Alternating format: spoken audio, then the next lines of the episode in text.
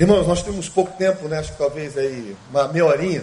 Eu queria que você abrisse a sua Bíblia no livro de Gênesis, no capítulo de número 26. Fala um pouco da história de Isaac.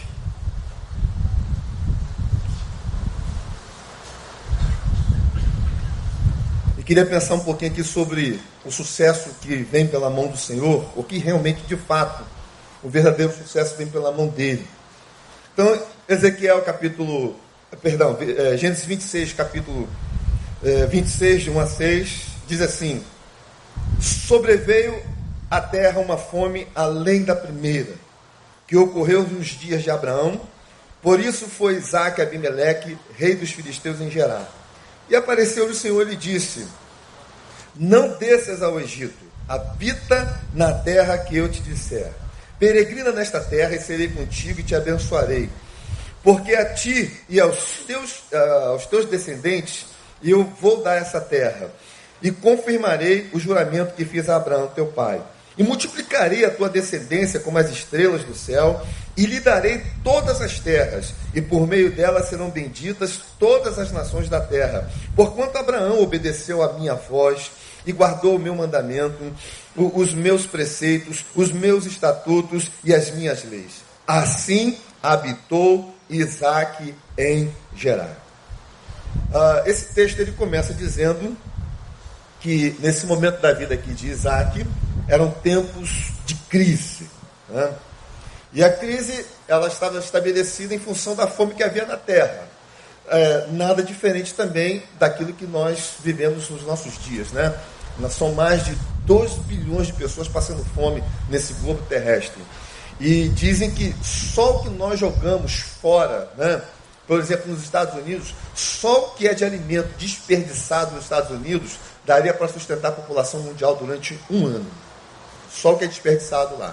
Nós estamos em casa e volta e meia alguma coisa a gente joga fora. Volta e meia alguma coisa se estraga porque a gente se distraiu, não lembramos que estava na geladeira e tal, como vai ver, foi embora. Então, mas a crise estava lá. Era tempo de crise nessa época aqui de Isaac, né?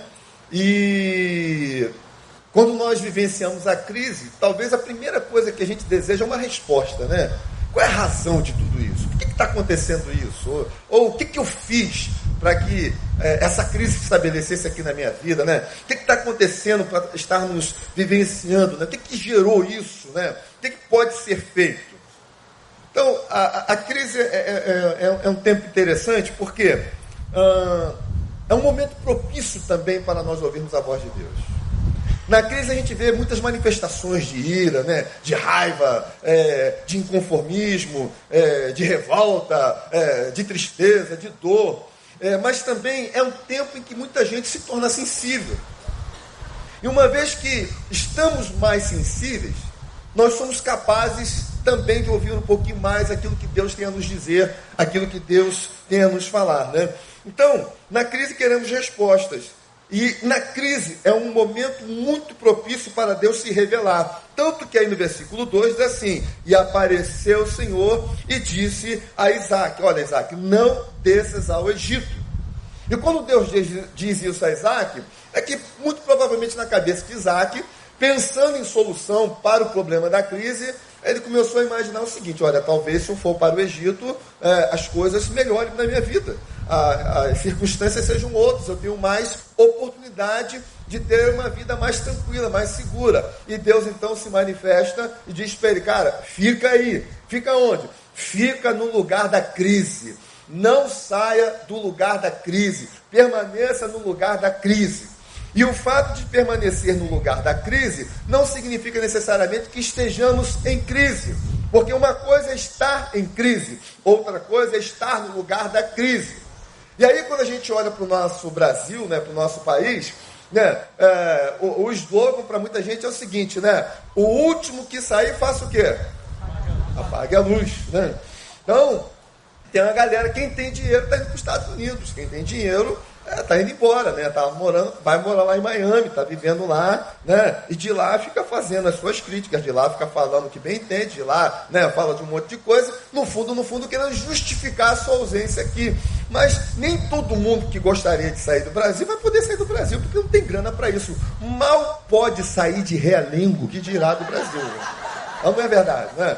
Então, como a gente não pode sair de realengo, a gente fica em realengo mesmo, né? E vamos vivendo a, a, a nossa crise, o nosso momento de crise. E Deus se revela então e diz: cara, fica aí, não saia do lugar da crise, permaneça no lugar da crise. Lembrando que permanecer no lugar da crise não significa estar em crise. E Isaac ficou na crise, né? no lugar da crise e não fugiu. E essa tendência nossa de querer fugir, de querer pular fora, de querer se mandar, não, não funciona. Ontem é, estava vendo uma programação de uma igreja que tem lá em Jacarepaguá, aliás, na freguesia, a Igreja Evangélica Voz de Deus, pastor Eudele Balogun, ele é nigeriano, todo ano ele faz uma programação, né? É, Festa da África, né? E ontem tinha gente lá de Gana, né? Isso, Gana, da Nigéria, tinha uma galera lá, aí comprou uma camisa maneira, né? Eu não me lembro exatamente a palavra de Yorubá que está escrita aqui, mas está é, Alif, né? Ah, Alafa. Aláfia, né? É a língua Urubá e Yorubá e que significa paz, né? Então, seis letras traduzidas em três, né? Aqui no nosso português. Queria vir com ela hoje para mostrar aqui a minha, né? Uma blusa bacana. Aí disse, assim, não, vai, vai que nem pastor, né? Vai assim, né? tá bom, então eu vou que nem pastor. Mas a camisa bacana, tinha a paz, Senhor, né? O ah, que mais que tinha lá? Lembra aí? Ah, alegria, né? Muito bacana a produção deles lá, né? Então, fica... aí quando nós voltamos, eu estou contando a história da camisa exatamente para contar essa história que eu vou contar agora. Viemos de aplicativo e o cara com medo de vir pelo Catônio. Ele queria vir pela Praça Seca, como se a Praça Seca fosse melhor do que o Catônio, né? Mas ele falou, eu não conheço Catônio, né? Mas ele conhecia a Praça Seca. Como é que um cara conhece a Praça Seca e não conhece o Catônio, cara? Hum, é estranho, né? E eu, para ele, assim, né? Eu conheço o Catonho e conheço a Praça Seca. Então eu prefiro o Catonho. Nada de Praça Seca.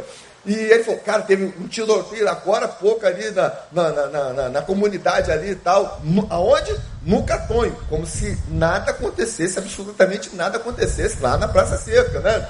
E a gente falando e conversando, vamos, aí o aplicativo mandou ele vir pelo Catonho. Glória a Deus, né? Viemos pelo Catonho. Não tinha nada, foi tranquilo, chegamos aqui. Mas nós estamos falando dessa questão da crise e desse desejo de mudar. Volta e meia, eu vejo gente assim, ah, eu quero sair do Rio de Janeiro, né? Vou morar em Petrópolis, vou morar em Cabo Frio, né? Vou morar, sei lá, em outro estado. Por quê?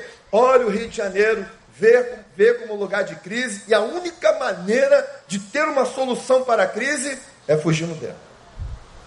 A única maneira de ver uma solução para a crise do Brasil é fugindo dele. Como se fugir do lugar da crise resolvesse a vida, resolvesse o problema. E Deus está dizendo assim: olha, cara, não adianta fugir, não, fica aí mesmo, eu quero você aí. Eu quero você no lugar da crise. Permaneça aí, não saia daí. A minha ordem para você é essa. Isso acontece também, às vezes, até dentro de igreja, né? Porque na igreja a gente também se aborrece. A gente se aborrece com gente, a gente se aborrece com pastor, né? Tem gente que se aborrece com o líder de tal lugar, tem gente que se aborrece com outro que nem conhece na vida, mas se aborrece. Aí porque se aborreceu, o que, que ele faz? É, a igreja se tornou lugar de crise, ele vai embora. Aí vai para outro lugar, mas deixou um problema para trás. Resolveu o problema não. Quando ele chegar lá, vai continuar na crise. Porque não adianta fugir. Fugir não resolve. Fugir não soluciona nada. Tem que ser enfrentado. Então, Deus diz assim para você, meu filho Permaneça no lugar da crise que eu estabeleci você. O que necessariamente não significa que estar no lugar da crise seja estar em crise. Davi esteve lá em Ziglag, é um nome até complicadinho de falar. Estava fugindo de Absalão. E aí, quando ele estava chegando na cidade, levaram as mulheres, levaram os filhos, levaram os, os idosos, né? Não mataram ninguém, mas saquearam a cidade, destruíram tudo. Foi um pânico, foi um choradeiro, uma angústia tremenda. Queriam matar Davi. Davi vai lá, olha, Deus, o que, que eu faço? Vou atrás desses caras. Não, pode ir que você vai recuperar todo mundo. Davi vai lá, recupera todo mundo, traz todo mundo de volta para o lugar da crise. Três dias depois, Davi era rei de Israel. Então a solução não está em sair do lugar da crise mas está em ouvir aquilo que Deus está nos, está nos dizendo, né? E aí o que acontece? Isaac permanece lá, reduzindo um pouquinho a história aqui, diz o versículo 12 que Isaac semeou naquela terra. Que terra? A terra da crise. Semeou no lugar da crise. E diz o texto ainda que esse Isaac semeou naquele lugar, naquela terra, no mesmo ano colheu cem vezes mais, por uma única razão: o Senhor o abençoou. Então Deus é capaz de nos abençoar, mesmo nos lugares da crise. O que, que havia naquele lugar? Fome na terra. A crise era por causa da fome. E no meio da crise da fome, Isaac semeou e colheu cem vezes mais. E diz o texto, quando fala aqui de cêntuplo, né? Está dizendo que a colheita que Isaac fez no meio da crise foi algo assim que não era comum naqueles dias, naquele, naquele tempo.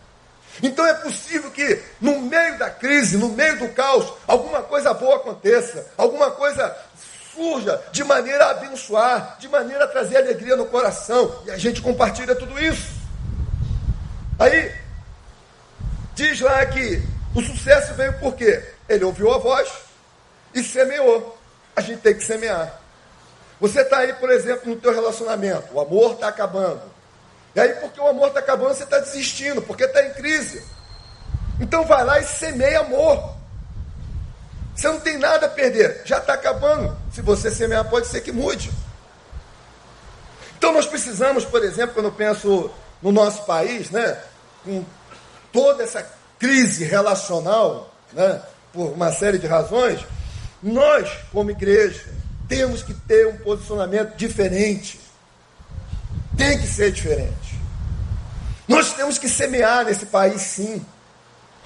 Temos que semear amor, temos que semear misericórdia, temos que semear compaixão, temos que semear aquilo que já está em nós, né? Inato, quando você se converteu, aceitou Jesus, já veio no pacote com o Espírito Santo, que é o fruto dele, que se manifesta de diversas formas, como longanimidade, benignidade, bondade.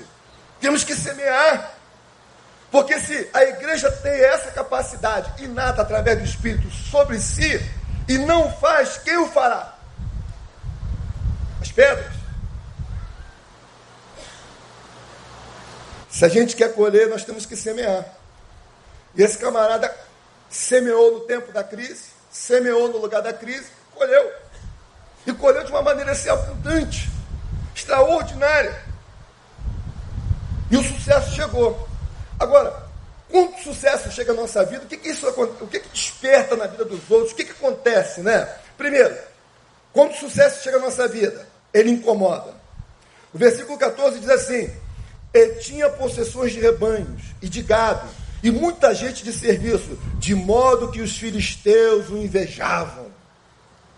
Então, porque o outro cara trabalhou, semeou e permaneceu no lugar da crise e prosperou, os outros que de repente não trabalharam, ficaram com inveja. Esse cara não pode estar progredindo assim.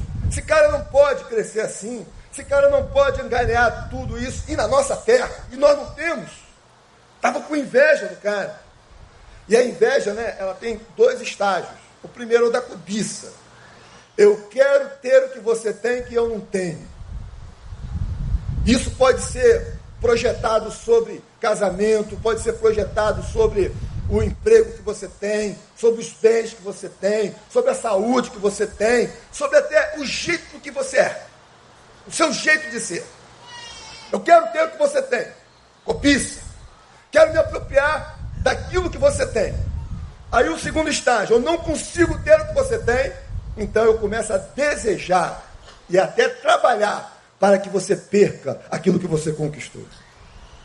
E é o que eles começam a fazer, por inveja. Se nós não podemos ter, pelo menos na cabeça deles, nem ele o terá, porque o sucesso dele incomodava. Ver ele bem incomodava. Irmãos, é notório que boa parte da nossa guerra hoje no nosso país tem a ver muito mais com inveja do que com ideologia política. Sei que tem gente que não vai concordar com isso, não precisa concordar, mas pelo menos reflita. Boa parte tem a ver com ideologia política, porque eu estou é, com, com, a, com a inveja, não com a ideologia política. Por quê? Porque o outro conseguiu o que eu não consegui. O outro conseguiu, e para ele conseguir eu perdi. O outro. Foi o assunto da semana, vocês sabem o que é, né? Foi solto. Quero nem discutir se ele merecia ser solto, se ele devia estar preso. A lei permitiu, quem tinha que votar, votou, fez a escolha, a lei dá essa brecha, pronto, acabou. Deixa rolar. Mas o fato é que fica essa guerrinha porque tem que prevalecer. A gente fica disseminando ódio. Porque o outro conquistou, o outro não tem. Eu queria ter o que você tem, então seja destruído. Isso não é fazer política. Isso é guerrilha, sei lá. Nós temos que tomar cuidado com esse sentimento de inveja. Nós não podemos permitir que isso tome conta do nosso coração. Isso, isso não faz bem. Isso é um sentimento danoso. Nós temos que nos libertar disso. Pouca gente se alegra com o sucesso do outro. Pouca gente se alegra com a felicidade do outro. É ótimo ver. Vi a família aqui, né? Segurei a Rafaela no colo, né? Pô, que coisa linda, conheço um pouco da história deles. Aí, que família bacana, né? Também não tem inveja, também tem três filhos, tudo bem, também guarda. Né? Mas temos que trabalhar isso, tirar esse sentimento do nosso coração. Então, o que acontece quando o sucesso chega? O teu sucesso incomoda e o teu sucesso gera contendas.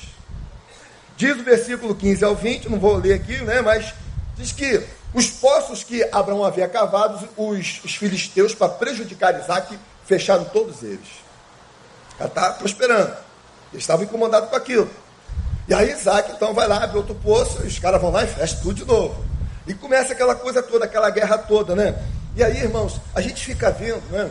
Eu, eu, eu, eu, eu tenho Face, eu tenho Instagram, fiz o Instagram só para poder acompanhar minhas filhas. Uh, tem algumas pessoas que estão lá, né? Que eu abri lá para algumas pessoas. Eu mesmo não publico nada. Na realidade, sou mais bisbilhoteiro do que Aí eu tenho o Face também, eu fico vendo algumas colocações de pessoas de Deus que fazem lá no Face. Eu fico, para que essa agressividade toda?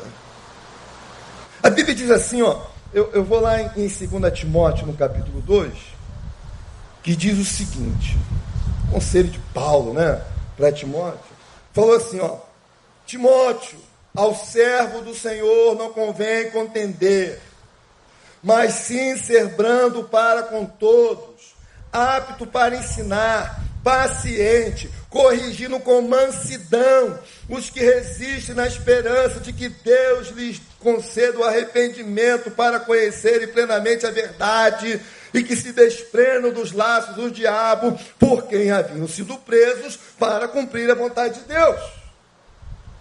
Então, quem é de Deus não nasceu para contender, não nasceu para brigar, não nasceu para pegar nas armas. Quem é de Deus não nasceu para ficar espizinhando o outro. Quem é de Deus não nasceu para ficar provocando o outro. O que, que você ganha com isso? O que, que o reino ganha com isso? Nada. Se a igreja é a comunidade do amor, se a igreja tem a palavra que diz não contenda, então não contenda. Porque, inclusive, alguns contendam, né, fazem contenda, até acreditando que estão fazendo em nome de Deus e não estão. Estão fazendo em nome próprio, em causa própria. Irmãos, mais do que esquerda ou direita, nós somos do centro. E quando eu falo centro, eu falo de Cristo. A nossa vida tem que ser cristocêntrica, amém? Não é direita ou esquerda que vai mudar a crise. O que vai mudar é se esse povo de Deus, que é cristocêntrico, se posiciona realmente como servos de Deus que ao invés de espinzear, que ao invés de provocar, que ao invés de, de, de, de ficar de piadinha, poderia dobrar mais o joelhinho, poderia abrir mais a Bíblia e pegar a palavra. Porque é isso que vai mudar. Porque se a palavra não mudar, não são os nossos argumentos que irão fazê-lo. Aí você vê na própria igreja, pastor de esquerda, pastor de direita, não consegue nem se reunir. Ovelha de esquerda, ovelha de direita. Nós somos de Cristo. É muito maior do que isso.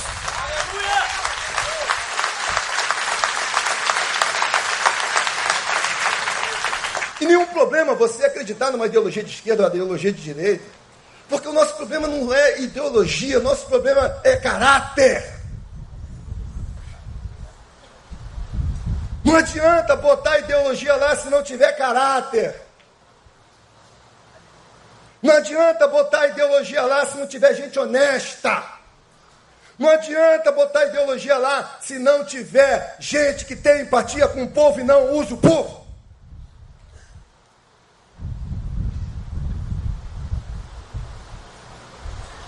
Inveja, contenda, ao servo do Senhor não convém contender, é a palavra. Sim, ser manso para com todos, interessa se é de esquerda, se é de direita, se é de baixo, se é de cima. Apto para ensinar, no desejo, no intuito de vê-lo, conhecendo a palavra e ser livre das garras do diabo, para cumprir a vontade de Deus. Amém, igreja?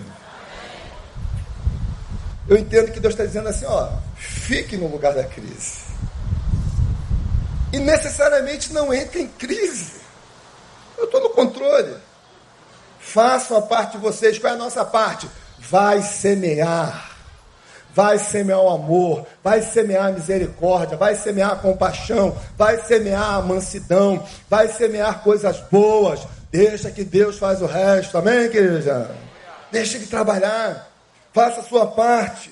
Então, Deus está dizendo lá, olha só, é, é, na hora que entulharam lá o, o, o, o poço do, de Isaac, Isaac podia muito bem espernear. Ah, peraí, vocês não vão fazer isso aqui não. E o pau podia quebrar lá. Sabe o que ele faz? O versículo 16, 17 diz assim, ó. Então Isaac partiu dali e acamparam no vale de Gerar e lá habitou. Ah, é? Vocês querem? Entulha, pode. Fica para vocês, um poço dourado. Vamos embora. Na mesma região. Só não ficou ali. Versículo 16 diz assim: Abimeleque disse a Isaac: Aparta-te de nós, porque é muito mais poderoso, é, tens feito é, muito mais coisas do que nós. Então, o cara não brigou, não contendeu, beleza, é isso aí. Não é questão de quem tem razão, quem tem mais razão. Todo mundo que quer ter razão nunca acaba bem. Porque no final fica todo mundo sem razão. Discussãozinha boba, está no noticiário de hoje aí. Por causa de estacionamento, por causa de cinco reais, uma pessoa morreu. Se você olhar lá o motivo, banal. Porque contendeu, teve que brigar, teve que prevalecer, tinha que ter razão. No final das contas, ninguém ficou com a razão. É isso, não pode ter diálogo. Então tá bom, fica na tua. Fica contigo. Deus tem coisa melhor. Não preciso brigar que acontece quando o sucesso chega? O teu sucesso incomoda. O teu sucesso traz contendas. O que não significa que você tenha que ser o contentador. O teu melhor amigo poderá se tornar o teu pior inimigo.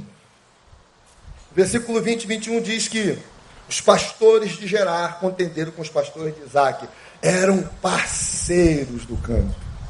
Viviam juntos, compartilhavam o pasto juntos, conversavam, trocavam ideias, né? Compartilhava a água e a comida, né? Aí agora estão dizendo assim, essa água agora é nossa. Aí Isaac vai lá e chama aquele poço de Esseque, que significa contender. Então, cavaram outro poço. Não, deixa aí, vamos embora. Né? Que também contenderam, Isaac foi lá chamou de Sitna, quer dizer inimizade. Sim, o sucesso incomoda. Quem era parceiro, né, em função do sucesso do outro que eu não alcancei, agora se torna inimigo. Mas ele não consegue entender que de repente aquele que alcançou o sucesso pode ser também a alavanca para o meu sucesso.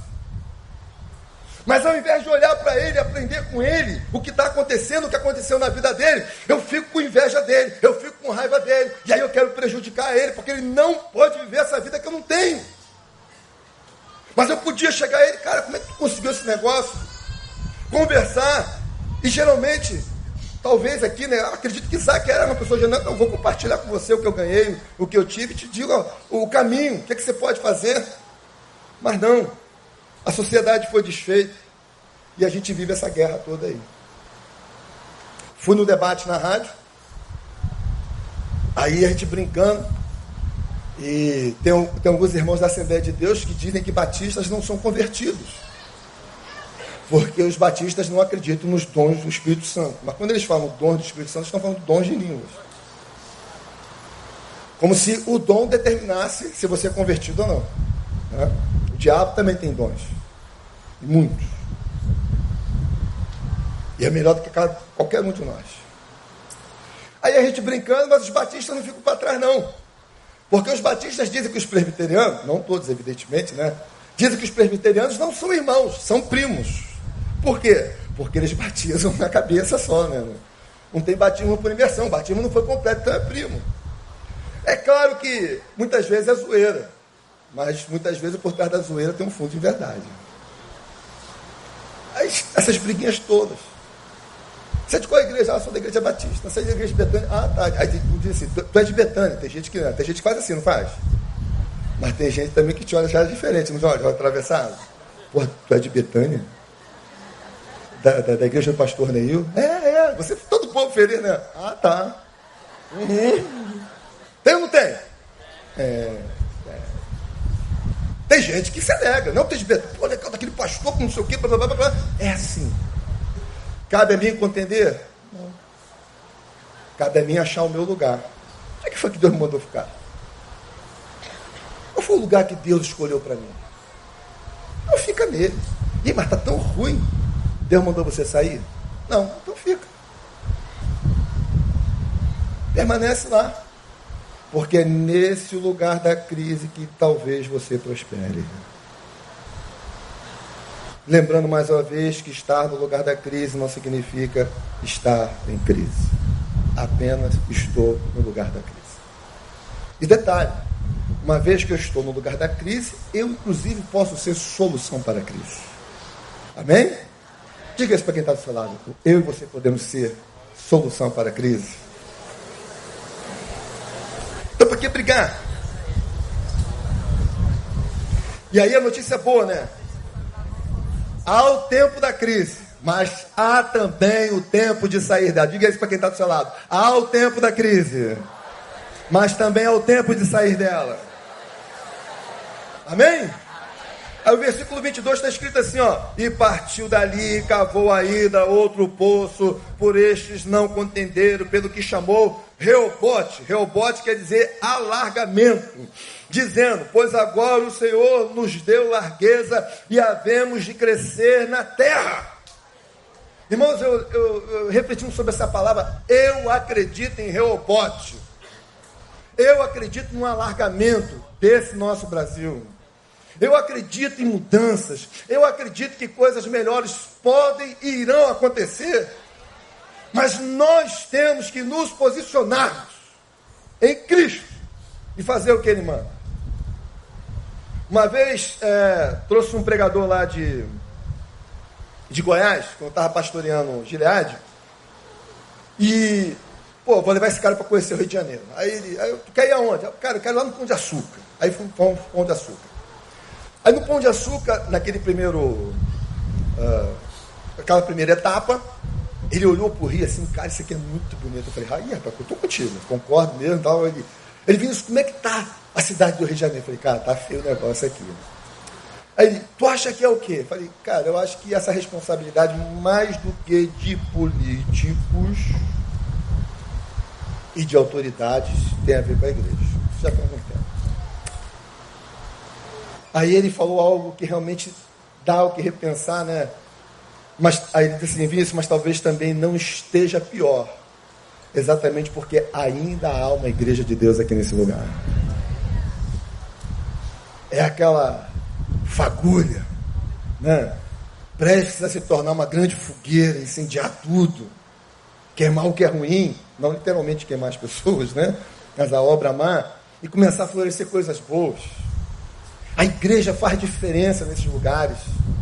Eu uma vez estava pedindo para Deus, questionando com Deus algumas questões assim, fazia, por que você não pega gente ruim que está pastoreando? Tem pastor ruim aí, né? Eu nem sei se é pastor, né? Porque pastor tem que ser bom. Então você diz que é pastor é ruim, para mim não é pastor, é nominal. Porque não pega esse cara ruim e joga naquelas igrejas ruins, que tem igreja ruim também. Porque a gente vê assim, às vezes é uma igreja ruim com um pastor bom. Às vezes é uma igreja boa com um pastor ruim.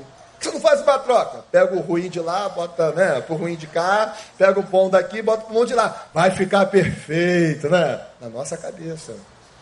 Mas se Deus tirar o bom de lá, tirar o bom daqui, vai sobrar o quê? Qual é a esperança para aquele lugar?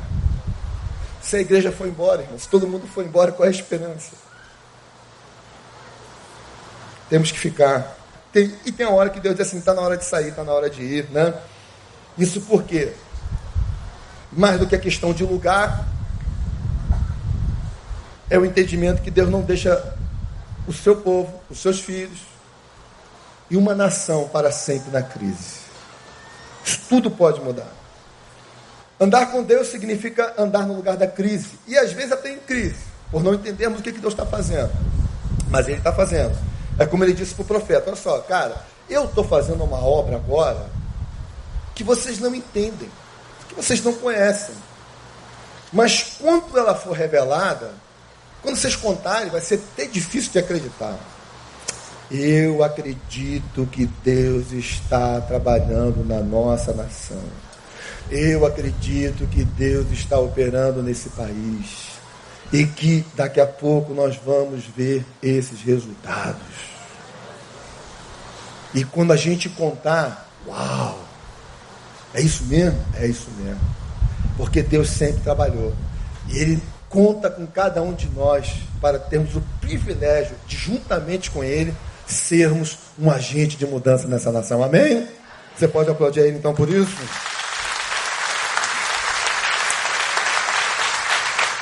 Então, andar com Deus significa andar na crise ou no lugar da crise, mas também significa sair dela, né? E aí o versículo 24 diz assim: que Deus aparece de novo. E deu e apareceu o Senhor na mesma noite e disse: Eu sou o Deus de Abraão, teu pai, não temos porque eu sou contigo, e te abençoarei, te multiplicarei a tua descendência por amor é, do meu servo Abraão. Note bem uma coisa: Deus apareceu no início, né, quando a crise se estabeleceu, chegou no seu ápice, né? E disse: Fica aí. Não falou mais nada. E o cara ficou. O que, é que eu tenho que fazer para ficar aqui? Eu tenho que sobreviver. Então eu vou semear. E ele foi semeando. E a coisa foi mudando. A coisa foi crescendo. E aí vieram os sabotadores. Ele continuou semeando sem brigar, sem contender. E tal, tal, tal. O cara foi obediente. Deus apareceu de novo, se manifestou. E aí, algumas lições aqui. Quando Deus se revela na nossa vida, o que, é que nós temos que fazer? Primeira coisa que Isaac fez: edificou um altar. Versículo 25 diz assim: Isaac, pois, edificou um altar e invocou o nome do Senhor. Então, como é que eles edificavam o altar? Pegavam umas pedrinhas lá, colocava lá, Deus se manifestou aqui. Jacó fez isso, os outros fizeram isso, Isaac fez isso, né? Isso foi passando de geração em geração. A gente não vai, quando Deus se manifestar, ficar botando pedra em tudo quanto é lugar, até porque não cabe. Então, o que é edificar um altar, né? Edificar o um altar é você se apresentar diante de Deus em compromisso de entrega. Eis-me aqui, Senhor.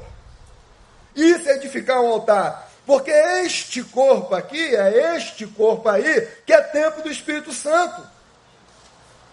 Então é aí que Deus quer o altar. E o altar é esse coração disponibilizado para ouvi-lo, para obedecê-lo, para ter compromisso com Ele. Então, Senhor, estou aqui edificando o altar. Estou entregando-me como oferta em sacrifício vivo e suave Estou à sua disposição. E com certeza, o tamanho do seu compromisso determinará o tamanho da sua utilidade. O tamanho do seu compromisso também determinará o tamanho do seu ministério. Então edifique um altar se comprometendo sim. Porque Deus só se compromete com quem tem compromisso com Ele. Então se comprometa com Deus. Você não tem nada a perder, você só tem a ganhar. Então, quando Deus se manifesta, eu edifico um altar. Quando Deus se manifesta, eu invoco o nome dele. Como disse aqui, ele construiu o altar e invocou o nome do Senhor. Eu não acredito que Deus esteja longe. O que eu acho, entenda, é que está faltando é gente para invocar. Porque o Salmo 145, verso 18 diz assim: Perto está o Senhor de todos aqueles que o invocam, de todos aqueles que o invocam, em espírito e em verdade. Pertinho. Mas ao mesmo tempo estou longe, por quê? Porque o teu coração está nesse negócio. Não há quem invoque. Irmãos, Esse é o tempo de invocar o Senhor, esse é o tempo de clamar ao Senhor. Já houve na história vários momentos em que Deus se silenciou, que Deus não se manifestou. O profeta Amor disse lá: olha, virá tempos de fome, e não de comida, mas tempos de fome da palavra. E durante um tempo, em torno de 400 anos, não houve profecia em Israel. Silêncio. E diz o texto de Provérbios que quando não há profecia, o povo se corrompe. E a corrupção que assola o nosso país, inclusive dentro das nossas igrejas, tem a ver com a negação da lei, tem a ver com a não observância da palavra. Isaac, eu vou te abençoar, porque teu pai guardou os meus mandamentos, o teu pai me obedeceu, a lei estava lá. E a gente vê essa corrupção crescente porque a lei é negada. Mateus 24, 12. E por crescer a iniquidade, que é a negação da lei de Deus, o amor de Deus está esfriando no coração de muitos.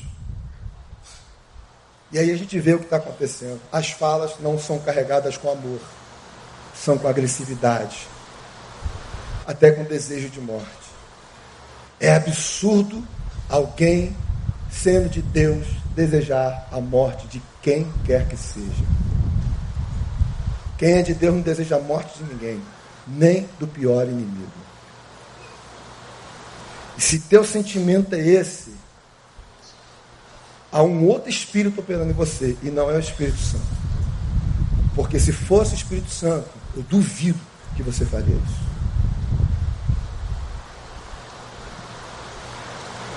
Jesus falou para os discípulos: vai chegar o tempo que vocês vão me buscar, não vão me achar. A crise estabelecida em Israel no tempo de que Deus levanta Samuel, qual foi? A palavra do Senhor era muito rara naqueles dias. Saindo a profecia, o povo se corrompe. Então o que precisamos fazer? Levar mais dessa palavra, para que uma vez encontrando corações, ela produza frutos e haja transformação na nossa sociedade em nome de Jesus. Amém? Então, a gente pode fazer que nem a torcida do Atlético Mineiro, né? Quando ele estava disputando a Libertadores, estava uma situação difícil, e eles ficavam lá, eu acredito, eu acredito. Deu certo, não é sempre que dá não, mas naquela ocasião deu.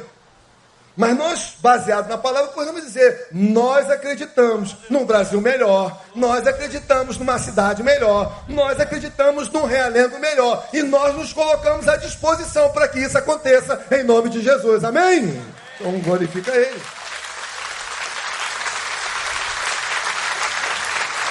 Então, quando Deus se manifesta, além de ficar ao altar, invocar, tem o um compromisso com a sua igreja, tem o um compromisso com o seu corpo, né? Então armou ali a sua tenda e os seus servos cavaram, é, perdão, cavaram um poço, né? Armou a sua tenda. É aqui que é para ficar, é aqui que eu tenho que ficar. Meu irmão, se Deus colocou você aqui nessa igreja, fique. Aconteça o que acontecer. E quando ele não disser para você saia, fique, permaneça. Eu acredito que muita gente que vem aqui é por um tempo, para ser tratado, para ser curado, depois tem que voltar ao lugar de origem, algum outro lugar em missão. Mas tem gente que é para cá, tem gente que é daqui. Mas às vezes as coisas não dão muito certo aos olhos de si mesmo, né? E às vezes com razão sem razão, mas Deus mandou sair. Não, então fica quieto, não saia. Diga para o irmão, ó, se Deus não mandou você sair, não saia. Sossega aí. Tenha compromisso com a obra. Eu não tenho um ministério na minha igreja, mas você tem uma missão. Você pode ser usado na sua família, você pode ser usado junto aos seus colegas de trabalho, você pode ser usado lá no lugar onde você estuda, você pode ser usado na, é, nas conduções. Você tem uma missão, amém? Não há desemprego no reino de Deus. Tem vaga para todo mundo. Crise de emprego no Brasil, né? mas no reino não. Então vamos trabalhar que, é que eu tenho que fazer, Senhor? Ele vai dar a direção. Ah, de repente, não, eu quero uma função aqui. De repente não tem uma função aqui, literalmente aqui, no ministério aqui. Mas você tem uma missão. Vai executar essa missão. Deixa Deus usar. Amém, irmãos? E para fechar, né? Tem um compromisso com a igreja, nada, né? E diz assim: quando Deus se manifesta, cave outra vez. Diz o versículo 25 que os seus servos cavaram um poço, né? Ô meu irmão, tu foi na vida, trabalhou, semeou, cresceu, aí vem vagabundo, não é vagabundo, vagabundo pega mal, né? Aí vem algum infeliz na vida lá e te sabota, né? É, quer te derrubar, quer tirar você da posição que você está no teu emprego, né? Quer tirar o teu ministério também. Tem, tem, tem sabotadores na igreja também, né? E aí vai aquela coisa toda. Tá bom, meu irmão, ok, entulhar o poço, vou cavar de novo. A força e energia aqui suficiente para começar de novo. E eu vou começar de novo. Ao invés de você se abater, ao invés de você se vitimizar, né, de se colocar como um coitado e dizer, Deus, o Senhor tinha que me guardar, eu estava ali dedicadamente trabalhando para o Senhor, o Senhor não me guardou. Para com isso, meu irmão. Vai lá e cava de novo. Vai vir força suficiente para você começar de novo. Então cava de novo, entendendo que essa, essa maneira nossa de viver com Deus é uma maneira de profundidade. É como o profeta Ezequiel lá, foi lá andar no rio. Primeiro estava nos pés, nos arteiros, como diz o texto, né? Depois no joelho, depois na cintura, depois cobriu ele. Por quê? As águas de Deus são profundas.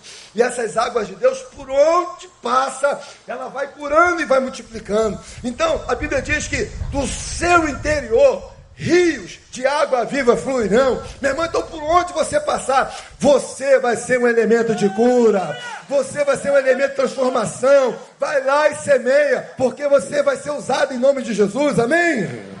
Então deixa ele te usar, diga para o irmão de novo aí, deixa Deus te usar. Fala com vontade para ele. Curioso que essas águas que saem do trono de Deus é assim, ó, é remédio e cura para as nações. Cara, nós somos portadores desse remédio. A gente está se esquecendo disso. Eu sou instrumento para cura. Você é instrumento para cura. Então deixa Deus te usar. Toda vez que você for postar alguma coisa, honestamente, ao invés de agir naquele. Nem sei o que é isso, mas não. tu dá uma paradinha, meu irmão. Como é que eu posso ser benção aqui? Porque às vezes é verdade, a gente tem vontade de vociferar algumas coisas, mas tem que vociferar. Guarda contigo. Porque você quer atingir alguém, mas você acaba atingindo quem não deveria ser atingido. Se não tem algo bom a dizer, não diga nada. Se não tem algo bom para fazer, não faça nada. Quietinho. Às vezes Deus diz assim, ó, aquietai-vos e sabei que eu sou Deus. Quantas pessoas oram pelo Brasil aqui? Quem ora pelo Brasil? Honestamente, honestamente. Olha quanta, olha quanta gente não ora. Obrigado por sua honestidade. Obrigado por sua honestidade. Eu tenho comigo o compromisso de todos os dias orar pelo país. Eu tenho um compromisso comigo todos os dias orar pelo presidente. Porque é bíblico, é mandamento. Quem não entende, Romanos 13. Quem não entende, Timóteo capítulo 2. É mandamento. Eu tenho esse compromisso. Porque eu entendo que o que vai mudar é essa nossa intercessão. Quem sabe essa semana, irmão, Ore pelo país. Ore pelo legislativo. Ore pelo judiciário. Ore pelo executivo. A Bíblia diz que quando a gente ora pelas autoridades, ela diz assim, ó, para que vocês possam alcançar uma vida pia e mansa. Então Deus está dizendo o seguinte: se você quer ter algo melhor no seu país, ore por ele e pelas autoridades dele. Não fique espizinhando. Não fica em guerra, não fica com inveja porque o da direita prevaleceu, da esquerda não, porque o da esquerda prevaleceu, da direita não. Isso não resolve nada. Só maltrata machuca mais. Chega de se machucar. Chega de ferir. Agora é hora de ser remédio. Fruto da árvore regada pelo rio que sai do trono de Deus. Servirá de alimento e a sua folha remédio. Está nas nossas mãos. Deus permite que a crise chegue para que nós possamos ser mais profundos e não esses crentes rasos que mal conhecem a palavra. O problema não é conhecer a palavra, o problema é não ter interesse em conhecer mais. Esse é o maior. Deus permite a crise para que nós sejamos curados e sejamos também instrumentos de cura na vida de outros. Deus permite a crise para que nós o glorifiquemos. Então o desafio para nós é: Deus mandou sair do lugar da crise? Não. Então fique nele. O que, é que eu faço aqui? Semeie coisas boas. Ah, mas colocaram barreira, não tem problema. Abre outro lugar. Entupiram meu poço. Cave outra vez.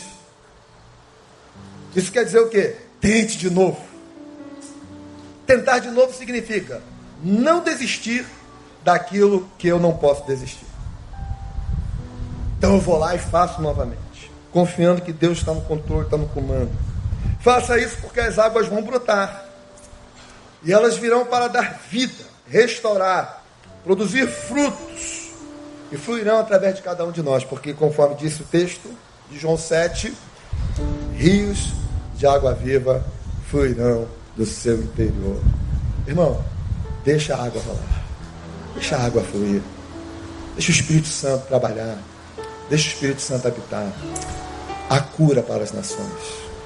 A cura para o Brasil. A cura para o Rio de Janeiro. Acredite nisso.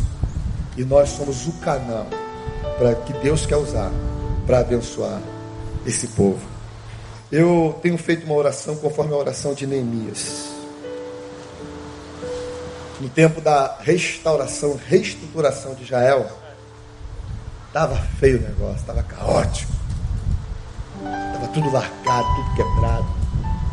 A moral, psicológico, emocional, a fé. Esse cara chora. Ele fala que tá, se sentia sozinho. Ele percebia que as pessoas estavam distantes. E ele começa a fazer uma oração de restauração. E nessa oração de restauração ele diz assim: Senhor, perdoa os nossos pecados. O curioso é que os pecados aos quais ele se referia eram os pecados do povo, que ele não tinha cometido. Mas ele, como sacerdote, se colocou juntamente com o povo. Eu estou igualzinho a eles. Perdoa os nossos pecados. Vós sois geração eleita, sacerdócio real, povo adquirido, nação santa.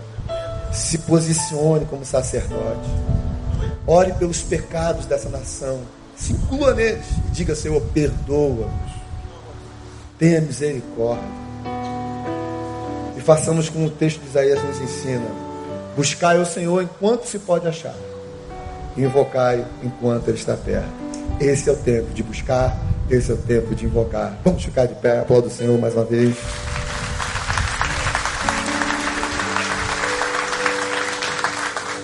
Diga aí pro teu irmão, meu irmão, Deus conta com você.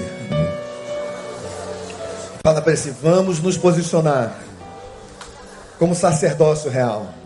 Fala para ele: vamos nos posicionar como sacerdócio real. Fala, continua falando: vamos interceder pela nossa nação, porque há cura para o Brasil. Amém? Aplauda mais uma vez o Senhor, bem forte para ele.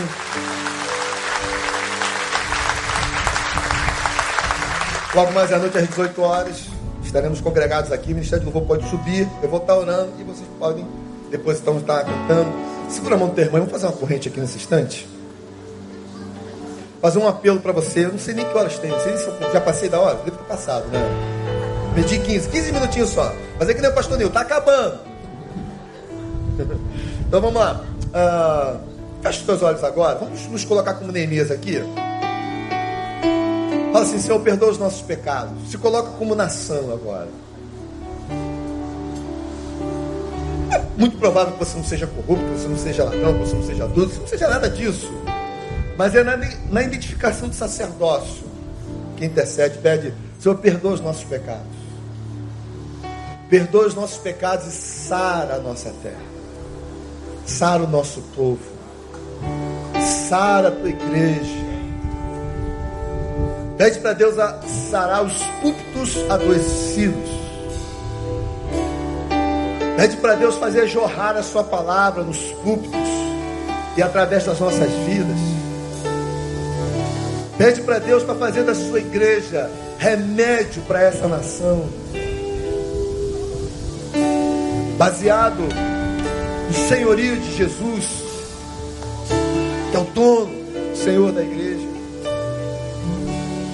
Pai, nós te louvamos, te agradecemos por tua palavra nesta manhã. Te agradecemos por tua manifestação misericordiosa sobre as nossas vidas e por esse despertamento na vida de cada um de nós. Meu Deus, nós nos colocamos aqui agora como sacerdotes diante de Ti e queremos clamar pelo nosso povo, pela nossa nação. Queremos pedir, ó Deus, a Ti que o Senhor perdoe os nossos pecados. Que o Senhor perdoe, ó Deus, a maneira errada que nós temos de olhar para Ti. Que o Senhor nos perdoe por olharmos para, porque olhamos para deuses falsos. Que o Senhor nos perdoe por toda inflamação de discórdia que produzimos que o Senhor nos perdoe por todo ódio produzido. Que o Senhor nos perdoe por toda inimizade adquirida. Que o Senhor nos perdoe, ó Deus, por não ouvirmos a tua voz, por não obedecermos a tua palavra, por não orarmos, por não meditarmos nessa tua palavra. Perdoa-nos, Senhor, por não permitirmos que teu Espírito Santo trabalhe em nossas vidas e nos use. Perdoa-nos, ó Pai, e traga um novo tempo para esta nação. Traga um novo tempo para este Brasil. Traga um novo tempo para a tua igreja, Senhor. De maneira que ela se posicione, sim, como serva, como sacerdócio real, ó Deus. Que o Senhor traga mudanças, transformações na vida dos homens que governam esse país e dos que pretendem governar, Senhor. Que sejam homens idôneos transformados por Ti. Ó Deus, que o Senhor quebre toda a roda de corrupção dessa nação. Que o Senhor quebre todo histórico de escravidão. E haja assim um tempo de respeito, de liberdade, sim, de amor, ó Deus, e de consideração entre os pais e seus semelhantes. Deus, que o ódio não prevaleça, mas que prevaleça o discurso do amor. Nós somos essa semente, nós queremos ser esse rio de águas vivas, onde o Senhor venha fluir e contaminar, e contagiar, e curar tanta gente que precisa ser curada, Senhor. Opera, oh Pai, de maneira que o Senhor prevaleça em todas as coisas, de maneira que o diabo não tenha vitória de maneira, Deus, que reinos, potestades demoníacas sejam derribadas e o Senhor verdadeiramente transforme, ó Deus, toda essa nossa nação, todo esse nosso país. Ó Pai, obrigado pelo despertamento, obrigado por tua obra, que sejamos ouvintes, atentos e obedientes à tua voz. Se é tempo de ficar no lugar da crise, que fiquemos, não necessariamente em crise, mas fiquemos aqui para semear o que precisa ser semeado e acreditando que uma vez obedientes a Ti, nós vamos colher cem vezes mais em nome de Jesus. Porque o Senhor é um Deus que faz coisas que nós não estamos vendo ainda, mas que logo, logo veremos e poderemos verdadeiramente contar essa história maravilhosa. Louvado seja em Cristo Jesus, que vive e reina para todos sempre. Amém, amém, amém. Um forte aplauso ao Senhor. Deus abençoe a todos e até logo mais, se Deus quiser. Dá um abraço pro teu irmão. Não sai sem abraçar. Dá um abraço bem gostoso nele aí.